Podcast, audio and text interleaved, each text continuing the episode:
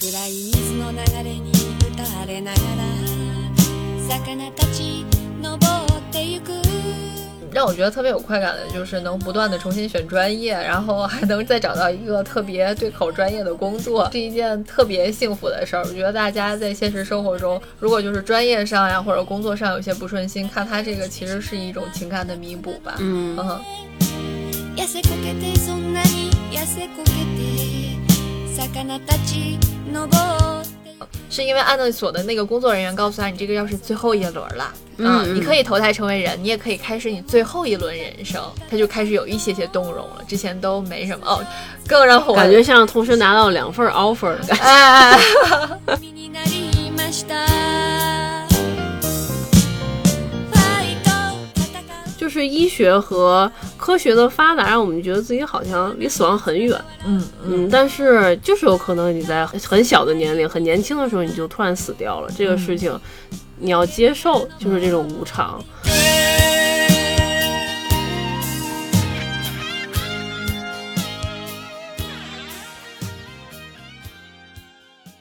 大家好，你现在收听到的是整点发言，我是小严丽。我是阿柴，我们今天来聊一下最近大火的一部日剧《重启人生》。这部剧开播的时候，在豆瓣的评分就非常高，应该有九分以上。然后随着我们看嘛，然后现在播到第八集，它现在又在豆瓣的影视热门榜的这个前五名。就每次点开那个搜索栏，它都在那儿那个海报。我发现就是前段时间看的时候是九点二分，现在又变成了九点三分。我个越看其实有点怀疑，但是就是就质疑它是不是特别好，但是它的分儿确实一直在走高，而且还那么高，然后就觉得嗯更值得拿出来聊一聊了。这部剧就是讲安藤英饰演的这个女主角，她是一个三十三岁的单身女性，她初始的工作是一个基层公务员，然后她在第一集里面就突然出车祸死掉了，然后她就上了一个。类似天堂的这么一个地方吧，她就面临着一个选择是，呃，投胎转世变成一个动物，还是重启他的人生，就是把他这一辈子再活一遍。然后他就 again and again 一直单曲循环自己的这个人生。对对对，这个就是这个剧的一个高概念，他就是不断的死，然后不断的重启他的人生。听起来是一个非常普通的概念，因为之前看到这种时空旅行啊、对对对穿越这种剧很多，电影也很多，像是《土拨鼠之日》啊、《时空恋旅人》啊，还有像日剧《求婚大作战》这都是回到那天去改变一些什么。嗯对对对，但是他这个是完全从自己出生开始重新活，就是一点一滴都要重新来过的那种。，就像打那个游戏，说以前有那嗯种超级马里奥，你玩完之后你中途死掉了，必须从一开始第一关就那一刻开始重新玩，重新对，玩。就是游戏没有更新的时候。对你重新就中间不能存档，就像是这样的一个零游戏。嗯嗯，嗯对，在这个剧开播之前，我就看到小红书有一些那个宣传海报，安藤又是一个女主嘛。嗯嗯，站在 C 位。对，然后就当时觉得，哎呀，就想看一个有女生的，都是女生主演的戏，因为当时正在看《狂飙》，嗯嗯嗯，就都是一些男人、嗯老男人嗯嗯之类的，嗯就想看一些自己喜欢的女演员演的一些戏。嗯所以就很关注。然后当时看到那个剧情的一些简介嘛，然后就看到还有一个特别吸引人，就是三十三岁，嗯，他的嗯豆瓣儿那个剧的简介就是三十三岁的谁谁谁，就当嗯天怎么样发生意外，因为这个年龄和我们的年龄是一样的。嗯，对，一看这个剧，发现它就是按当下的时间，这个女主的出生的年份就是八九年，一看啊，更有亲切感了。所以你在看的时候，尤其第一集的时候，你就特别带入自己的那个年龄和你生活的感受。因为我特别喜欢安藤樱，我也很喜欢丁本佑，但是安藤樱在演完《小偷家族》之后就没有什么电视剧作品，然后电影啊也比较少。但是我们前一段时间看了丁本佑主演的，然后板垣瑞二做编剧的初恋的恶魔，啊，对对对，那是去年的剧了，已经。嗯，两口子一直在我们身边。对，去年还看了柄本佑和黑木华演的那个画漫画的那个那个电影，那个电影，对对对，老师我可以坐在你身旁吗？对嗯嗯嗯所以这一次又是有安藤优，又又是有黑木华。嗯，但是又没有柄本佑，我在说些什么？对，黑木华和他们两口子都合作了。黑木华也是我非常喜欢的女演员，反正能看一部安藤樱主演的电视剧就很开心。因为之前看她的剧还是那个晨间剧《万福》了，她那个剧都是二二零一八年就很早了，然后她又是一个年代戏。对，就是冲着女演员去看的。然后后来发现里面还有其他的卡司都很喜欢啊，夏帆啊、水川麻美啊、染谷将太啊都比较喜欢。这个剧就是，呃，一开篇就她们三个女生在餐馆的那场戏就还蛮有意思的，就给大家一种烟雾弹、一种错觉，就觉得这个戏还有点像《百元鱼二》。这个第一场戏啊，就是有点小心机吧，它定场的感觉就是有很多细节，而且它第一集的对白的台词量是非常大的。它的第一集和其他集确实都不是很一样，它就不断的释放很多信息，然后很多。就是你觉得蛛丝马马迹对，对其实是他在生活里的一些观察，但是你会发现哦，还好厉害。就是大家可能看第一集的时候会觉得哇，金句很多，但其实后面嗯就还好啦。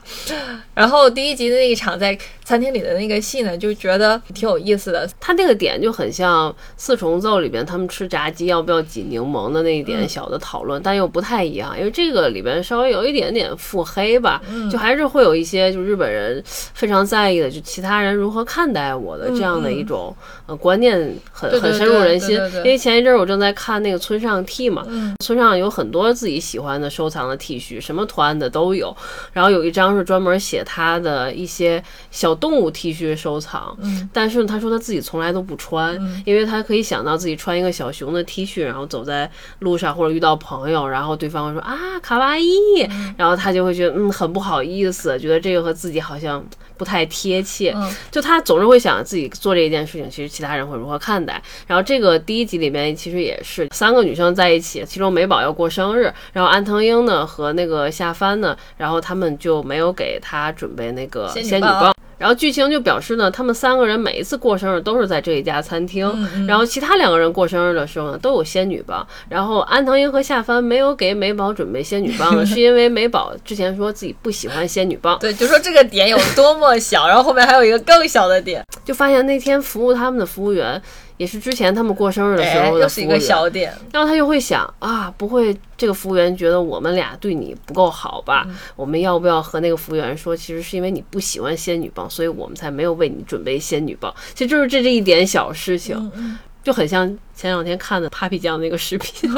我的这些烦恼就只有我有嘛？啊，就都是一些很小的点，比如说和朋友一起吃饭，然后他去上了一个卫生间，然后再回来的时候发现朋友已经买单了，嗯然后这时候就会想。哎呀，是不是他觉得我去上厕所是故意逃单呢？不想买单？就生活中有很多这样小的事情，但是他们在这个剧里就把它都说出来了，就是 O S 全部都说出来了。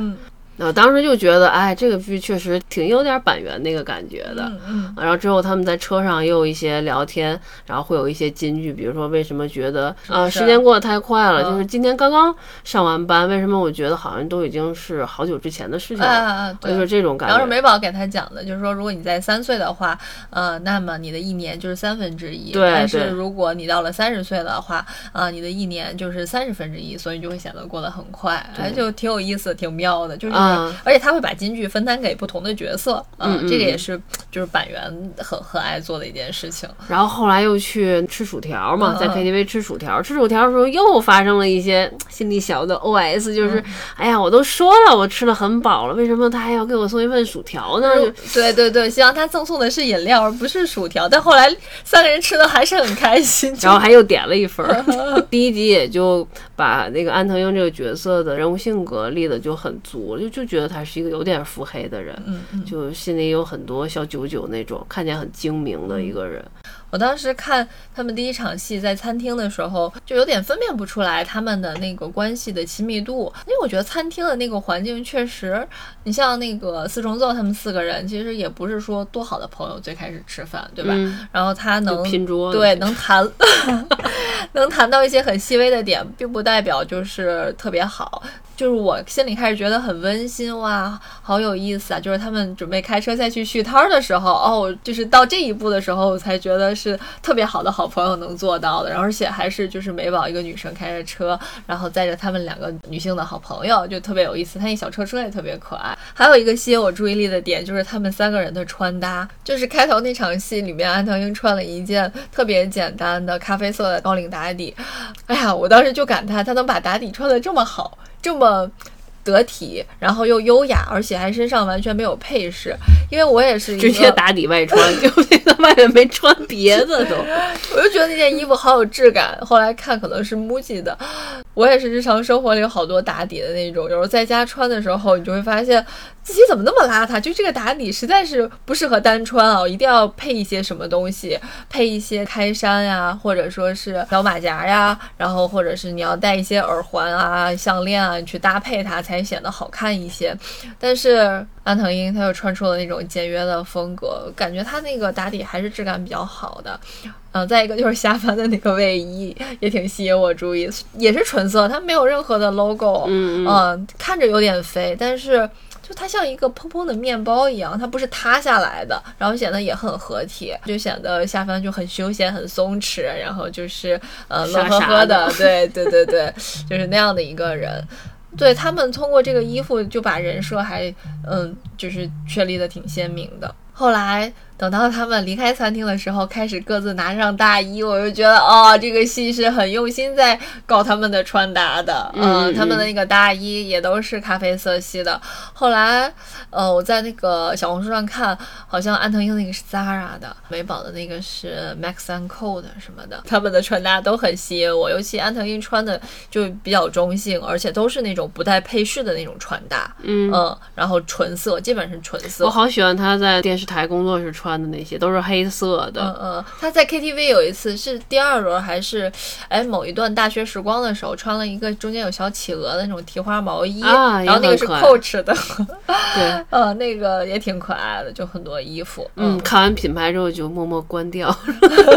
然后就开始认真关注剧情了，因为穿搭还可以。实在是就用嗯模仿，就是用 MUJI 来模仿还是可以的。主要是我看完这个吧，我就是觉得真的要注意你出门时的这个穿搭，因为说不定什么时候你就啊遇到了一些意外，嗯嗯对，一定要穿的得体一些。不知道丑和意外哪个先来？再说一个题外话，我可能不会爱你，你记得吗？里面有一集，嗯陈又青出门倒垃圾，就是陈友清，他当时已经被丁立威盯上了，无处不在的，就是看到他了，他就很紧张，怕丁立威突然出现，就是作为 EX 之间，他就很想表现的，就是我现在过得很好，对对对，过得比你好，就还要那样。然后他有一段时间就特别害怕突然碰到丁立威，就即使晚上就是倒垃圾啊什么的，他都要穿的 特别的华丽。然后他从楼上下来的时候，他爸妈就坐在客厅里看电视，都惊呆了。后来有一天就是，呃，早上起来他突然要去倒垃圾，那个垃圾车马上就要走了，因为他早上起来一般有的时候会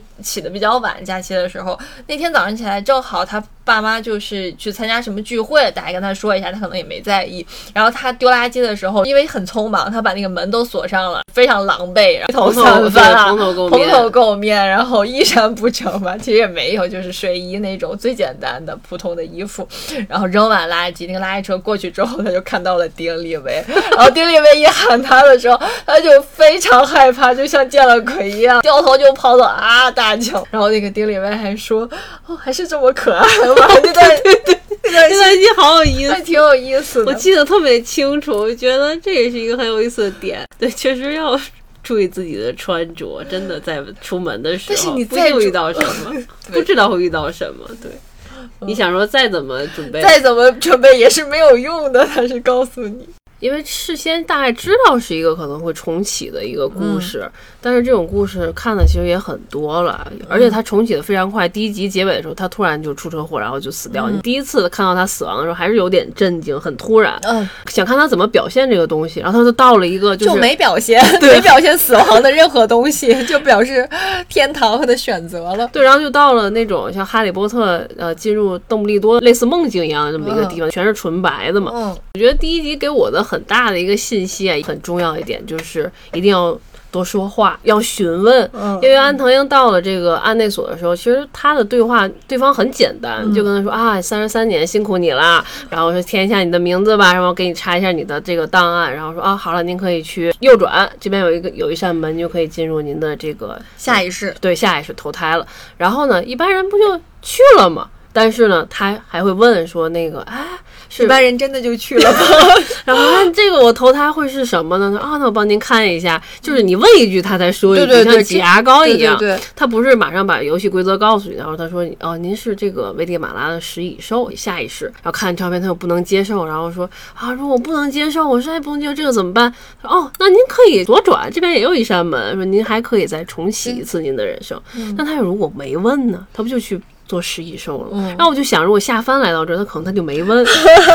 可能他就让他干啥，他可能就去干啥了。就因为他问了这一句，然后他就去重启人生了。我这一块儿我就觉得还挺新颖的，因为咱们之前看的那种时空穿越都是被动的，就是我想到的是土拨鼠之日，他根本不知道自己明天醒来会是什么样的情况，也没有一个工作人员跟他去好像说这些事情，没有人告诉他游戏规则，而且他不是会变成动物啊，还给你这种选择。土拨鼠之日它是就一天嘛，安藤英是从出生开始。一直过一遍，而且他还带着上一世的记忆，这个也很特别。而且之前我们看到的那些时空穿越的这种剧，它都强调时间其实是线性的，尤其是告诉你你不要。呃，轻易改变过去的某一点，因为你改变了某一个过去的点，就会影响你的现在的结果会不同。但是这个他就没有告诉你，就是你可以随便改变。就发现日剧的物理学的好了一些。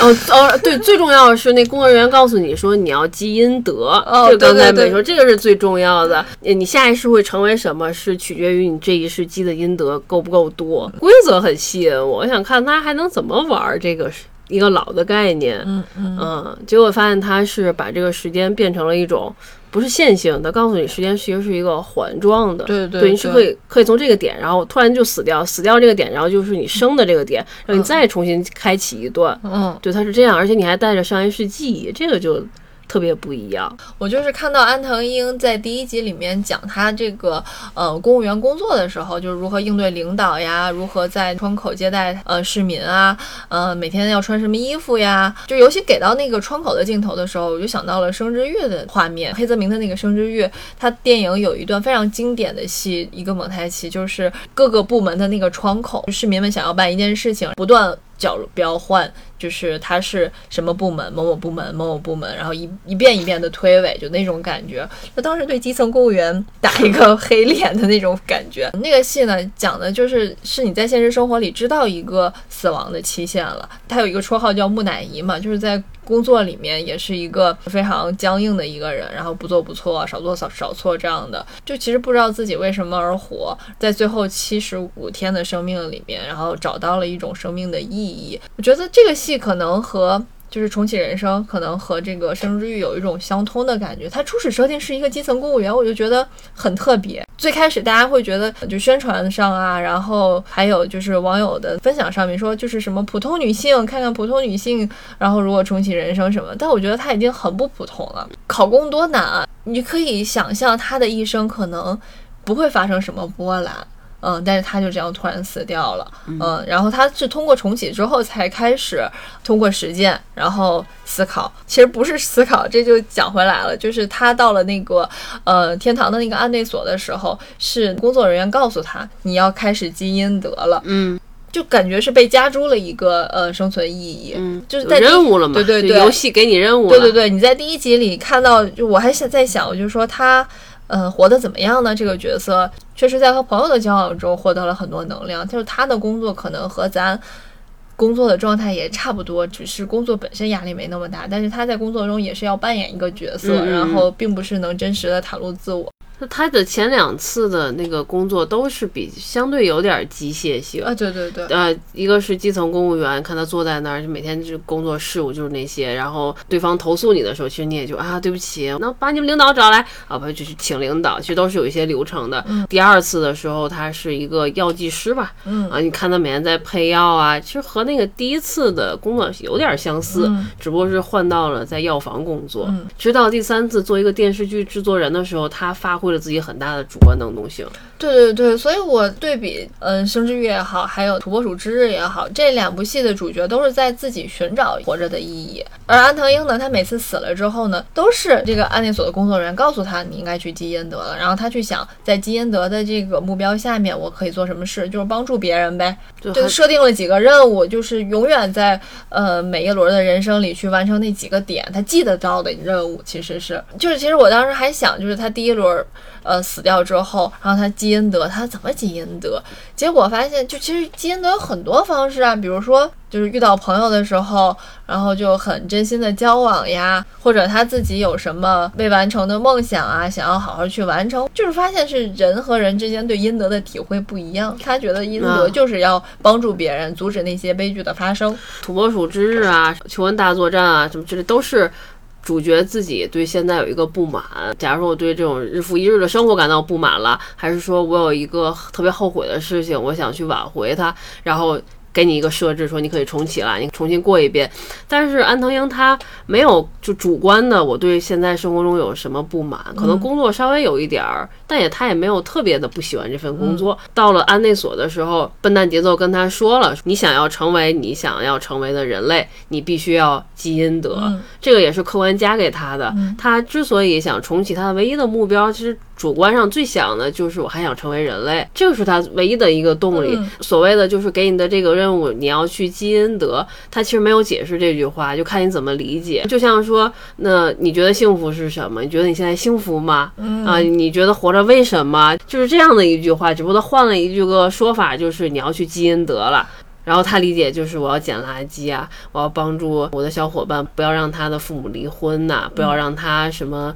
呃爱上了已婚男人呐。就是第一集他通过一个非常多的对话，很大的信息量，是给后面的剧情做一个铺垫。就是但是观众看的时候会觉得哇，这个编剧好厉害，他有好多细节。后来发现就是就永远是这几个这个讲事儿。对，但是他会优化你每一次处理的方式。第一次还很小的时候嘛，他去为了让幼儿园老师不要和同学的爸爸出轨，嗯，然后他试了好多方法嘛，什么写小纸条啊，打电话呀，然后到第八集最近的这次，直接就和老师说了，就老师你不要出轨好吗？什么什么不要爱上已婚男人。然后包括他和他那个同学说，呃，你以后千万不要爱上有妇之夫啊，我教你一个咒语吧。这个太牛了。宫刚先生已婚了，宫刚先生已婚，你记住我这句话就好了。我就怕，就他记住这句话之后，是不是黑木华以后就不会出现了？反正就是他在一直优化自己处理这同一个问题的方法，嗯嗯，就像柯南一样，一直在计算这个这些事情。对对对，特别像柯南，就都是知道了那边有一个什么任务，我要如何破案，就那种感觉的。嗯，让我觉得特别有快感的就是能不断的重新选专业，然后还能再找到一个特别对口专业的工作，是一件特别幸福的事儿。我觉得大家在现实生活中，如果就是专业上呀或者工作上有些不顺心，看他这个其实是一种情感的弥补吧。嗯嗯。每一轮人生，我就发现它还有不同的主题色。嗯在第一轮就是本命里面是咖啡色，到了第二轮的话，呃，因为他的职业是一个药剂师，所以就是以白色为主题。呃，第三轮是呃电视制片人，呃，影视环境里面大家穿黑色的又比较多，他就很酷，我特别喜欢。对我也我们两个人都很喜欢他在第第三轮的里面的这个造型，就是黑色的 T 恤啊、外套呀、工装呀，啊，然后背着一个大包啊，戴一个小帽子。嗯，还有油头是吧？是这一轮有对，挺 挺油头的。到了第四轮，又是一个科学家吧，算是搞科研的。然后蓝色，对，他也很配合，就是实验室的那个颜色。当都是蓝色的时候，我当时想，哎呀，这个好初恋，又 变成初恋了。嗯，你能感觉到，明显感觉到那种刷新的感觉。重启有爽感，嗯，就把它当成林克就行。它本身也没啥情绪，或者很像那种马里奥 Party。我这一次选了那个马里奥，下一次我选桃花公主，每个人的技能不一样。对对对，然后他的每次意外死亡，有可能是被雷劈了呀，或者是被火烧了呀，就或者是遇到怪了呀，都有可能。反正都是突然死亡，因为他不是一个描写一个六十多岁的人，或者是一个绝症病人，或者是怎样病痛死亡，而是一个意外死亡。就是我们现在这个年龄，不觉得死亡离自己有多近。嗯，嗯，前一阵看呃路易 C K 那个新的单口专场，嗯。他就讲到死亡这个事情，就是你现在三十多岁的时候，你是有恃无恐的，嗯。你就站在这条路上往前看，往后看，你觉得哎，这死亡跟我没什么关系，我好健康，然后就一直走，一直走，一直走，然后身边就开始有人死掉了，然后就哎呦下滴儿然后就掉到悬崖里，然后死亡就这么近了吗？我还不想死，那你先走，你先走，就是这样的一个心态。就是医学和科学的发达，让我们觉得自己好像离死亡很远。嗯嗯嗯，但是就是有可能你在很小的年龄、很年轻的时候，你就突然死掉了。这个事情你要接受，就是这种无常。所以他把这个人物设在了三十三岁，设定在三十三岁，然后还是意外死亡。嗯嗯嗯，这一点是也算是一个优点吧。嗯我觉得现在大家给这个剧打的分儿这么高，可能也是因为。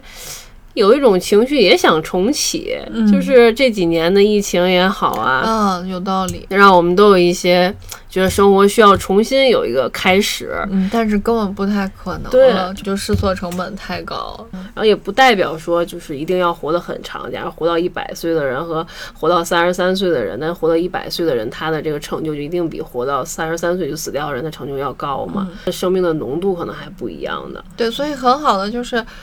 安藤英的那个整个这个表现出来的那个状态，就还有这个从来不摆烂，对，从来不摆烂，就是他珍惜每一个当下，就是每一件事情他都极投入的去做，而且呃很欣赏的就是他没有任何的那种犹豫，然后他心里是没有杂念的。嗯、这一点是让我特别钦佩，就是觉得这个角色特别立得住的那种感觉。我一想，他都活三次了，我在想，活三次你都要从一岁开始活，然后你又带着前世记忆，就其实很累。你要重新活三十多岁，然后又到原来的那一个点，而且这三十多岁你可能都经历过，然后你还要面对相同的问题，你还是要和你的朋友换贴纸，经营这段友谊，你还要答那些题，三年高考，五年模拟，你还是要做，对，你还是要走一遍这个流程，心里很累，有可能你就不想做这些事情了，你可能就想摆烂了，嗯，对，但他他都没有。对，即便是很幸福，重复也会让这个快乐值降低嘛。他每次面临的那个选择的时候，都是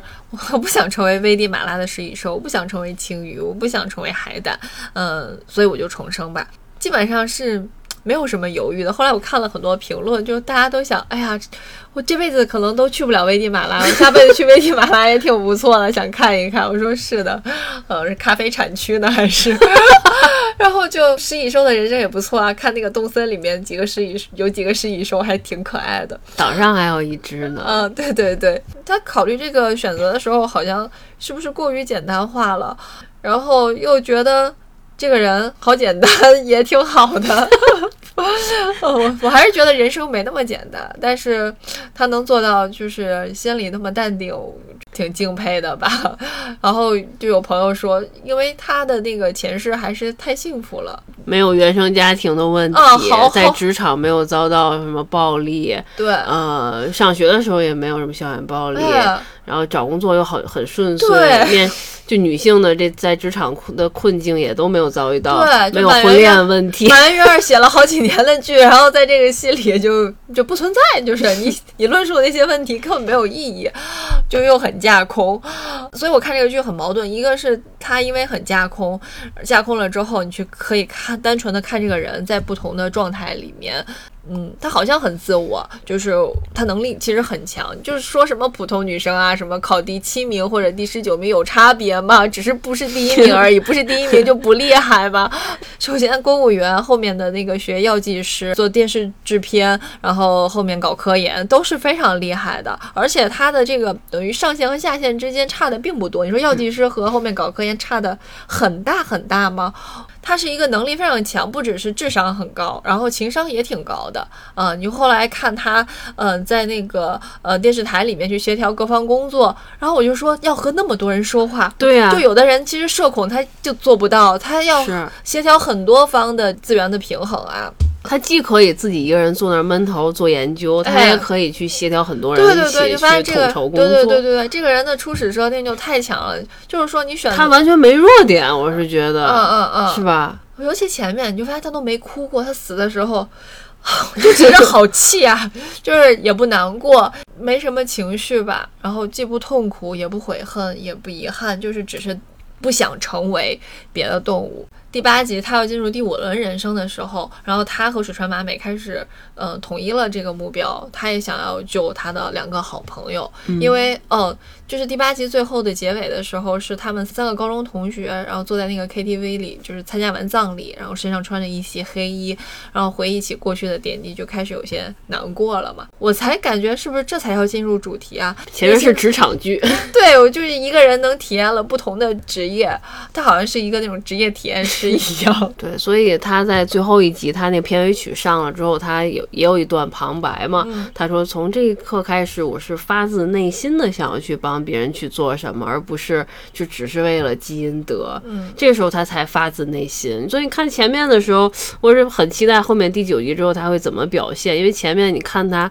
做每一个任务的时候，其实都。挺麻木，也很程序化。就是我到这儿，我要开始去跟谁谁谁说什么，阻止他做这个，阻止他做那个。嗯嗯，就是因为他一直被就是要积阴德这个事情当做了一个很强大的一个任务目标吧。嗯，就他不太表露自己的情感。嗯，有几次令我比较震惊的吧，就只是自己，我是不是被原生家庭捆绑的太重了？就是那个他妹妹给他发微信，然后就说今天是爸爸生日，他每年都忘，他每年都没有在他妹妹给他发微信之前买生日礼物，然后。这个任务就几乎是，就又是后置，就最次之的，他都他都想不起来。就前几次还给他妹妹回的那个表情都是很震惊，反正就是很不在意的那种表情，就是这个事情跟我说干嘛？但是你看他做电视制片人那段，后来他回家，呃，救完了那个老师，然后回家很晚，给爸爸送好了礼物，他们又呃妹妹开着车，一家人送他到东京的时候，又有一点点温馨，但是基本上就是不演这种情感流露的戏。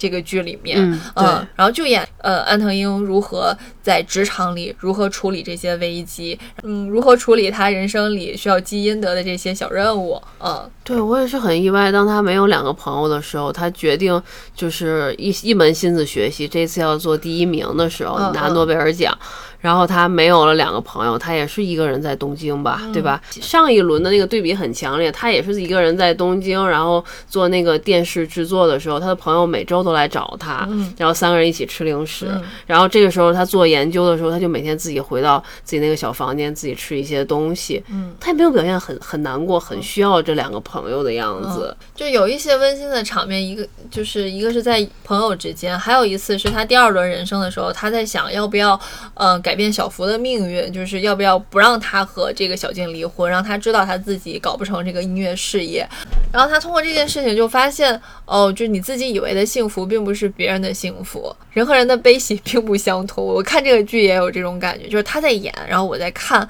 但是我们的感受并不相同。好像每一次重活的时候，我们都可以就是从情感上，从观众的角度，好像想左右一下他这个事情是不是这样？但发现根本不是，就是他这个人。人他怎么想是他自己决定的，他怎么活也是他自己决定的。对，就开始会觉得他是不是对小福有一种这种友谊的温暖的感情。但是到了他成为电视制片人的那一轮生命的时候呢，小福其实确实是有困难嘛，就是明明就是事业不成功，他其实给他简历的时候就是希望他帮帮他。但是他就是在接到小福的那个简历的时候，他心里马上就 OS 不会有什么的，不会有什么的。我就觉得这个这也太狠了吧，嗯，你就明知道他很惨，这个人设还是贯穿始终的，就是有一点点腹黑，还是有一点点自私的。我觉得，就是说他不能对每一个人都心存温暖，但是他确实对每一个人都没有任何情感的羁绊，就是任何情感都左右不了他什么。嗯，就是情感在他生活里的地位好像很低。看到第八集，他开始难过，他开始好像要重新思考的时候，哎，这个也给了一个设定，是因为安乐所的那个工作人员告诉他，你这个要是最后一轮了，嗯，你可以投胎成为人，你也可以开始你最后一轮人生。他就开始有一些些动容了，之前都没什么哦，更让我感觉像同时拿到两份 offer 的感觉。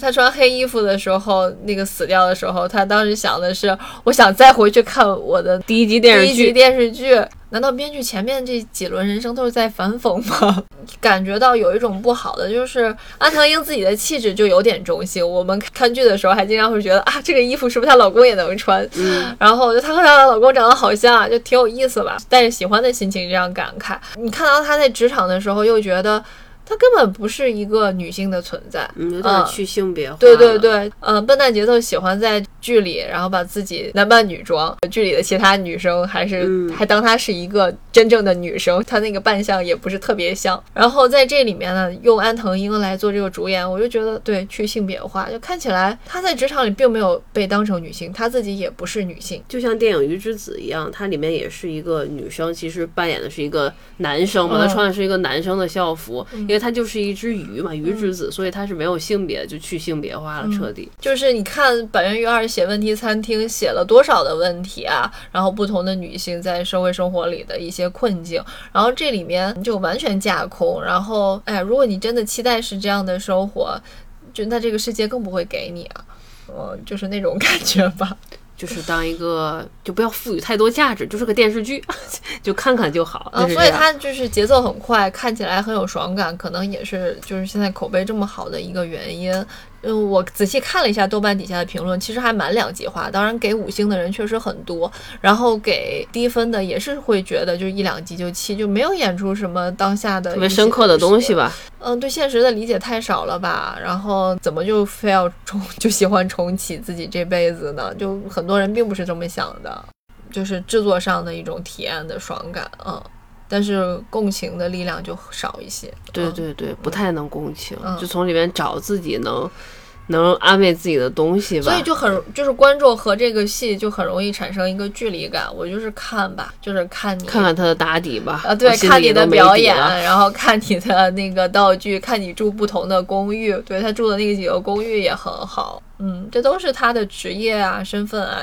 决定的。水川麻美跟安藤英说，她第一轮的时候活到了六十多岁吧，嗯然后反正第二轮她死在便利店前死掉的那一次，是因为水川麻美自己没有参加那一次的 KTV，然后是造成了她的死亡。然后再下一次的时候，她发现她到那个地方还想去帮他嘛，然后结果发现那个黑木华也在，所以就错过了发生车祸的那个时间点。也是那一次，她觉得安藤英是不是也在重启人生？然后有我看他们就在帮助别人的时候，有时候我在想，就是不是也有一种神奇的力量在周围？嗯，就是有有的人可能真的是在帮助你，而你不知道。然后他们几个人重启的人就特别像一种超级英雄。而且水川麻美和那个安藤英在聊自己的几次重启的时候，你就觉得特别像一个平行宇宙，嗯嗯就很可能是你现在是在这里，但是有一个另外的你，可能在某一个地方正在。做一些研究，很快就要拿诺贝尔奖，就你会觉得这样会有一种比较安慰的感觉，就是你只是在这一条线上，其他还有很多条线，你自己不知道而已，很玄学的一些东西，还是期待他后面几集看会演出一些什么样的剧情吧，希望能看到一些更多的他的真情时刻。一对，些我还是很喜欢。他们三个人的友谊的，就是那种从小学能维系到工作的这种朋友特别少，而且就我每一次让我有点激动的点，就是他认出了，比如说啊小福啊那个就是黑木华演的叫什么林奈，就是敢主动的去 跟朋友打招呼，还有就是你们有一些共同的记忆，他也认识你，能一起吃个饭啊啊，认识的的人还都能重启，对他还不是那种假惺惺的那种和你交往，确实他们是有一些共同记忆和友谊的。然后他对黑木华和小福都是有一些呃友情，就是是真心实意的友情的，嗯。然后还有他们三个朋友一起在安藤英的公寓里吃零食，就觉得特别好。他还说你们两个是不是来的太频繁了，就直接问他们，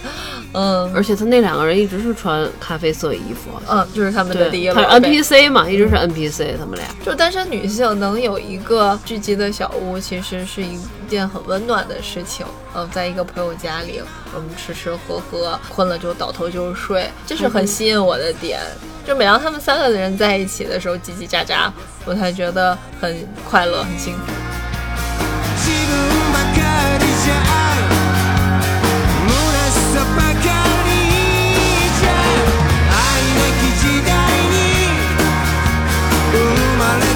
たわ